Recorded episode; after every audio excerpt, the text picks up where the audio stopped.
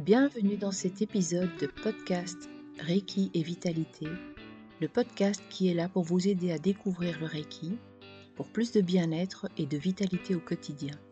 Mon nom est Sonia Tollet, je suis praticienne et enseignante de Reiki Uzui.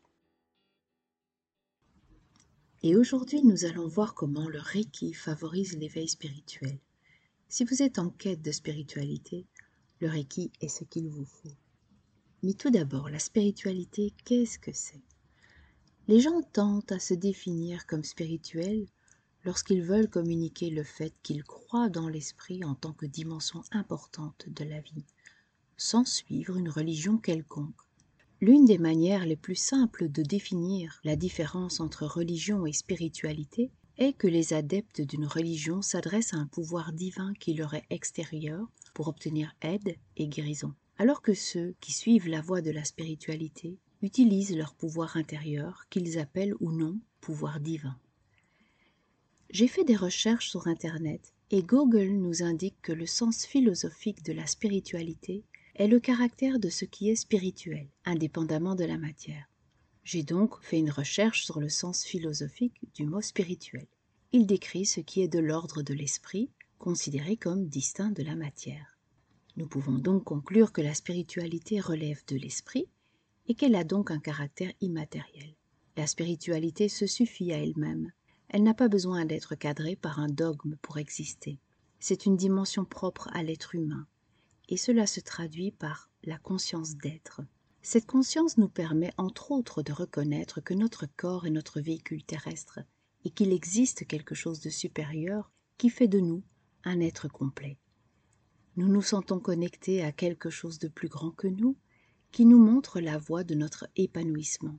Aussi, cela nous demande d'être en éveil sur le monde qui nous entoure, avec bienveillance, tolérance et sagesse. Mais elle nous propose aussi de nous accomplir en nous écoutant, en apprenant à nous connaître et en prenant un chemin intérieur pour aller à la rencontre de nous-mêmes. Avec l'expérience, la spiritualité nous accompagne au quotidien.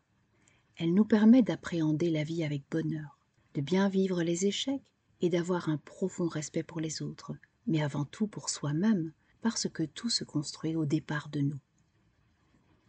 La spiritualité est une réelle quête de soi, et vous l'avez déjà remarqué, parce que cela se traduit par des questions philosophiques qui jalonnent notre vie, comme qui suis-je? Suis-je ici pour une raison particulière? Dois-je accomplir une mission de vie? Qu'en est-il de la portée de mes actes? Qu'est-ce qui est bien? Qu'est-ce qui est mal? Toutes ces questions permettent de développer une réflexion personnelle d'ordre spirituel. La spiritualité est donc personnelle et individuelle. Chacun la vie comme il la conçoit, tout en respectant celle des autres. J'aime considérer qu'il y a autant de manières de vivre sa spiritualité qu'il y a d'individus sur la planète. Alors comment développer sa spiritualité? Avant tout, développer son être spirituel, c'est aussi reconnaître qu'au-delà de l'énergie matière, il existe une énergie supérieure qui nous entoure et qui est omniprésente, que tous les organismes animés vivent par elle et qu'ils sont ainsi interconnectés. Cette énergie supérieure est aussi appelée énergie universelle, prana, chi, ki. Depuis toujours, l'homme expérimente différents moyens pour entrer en contact avec cette énergie. Et c'est d'ailleurs ce que propose la pratique du Reiki.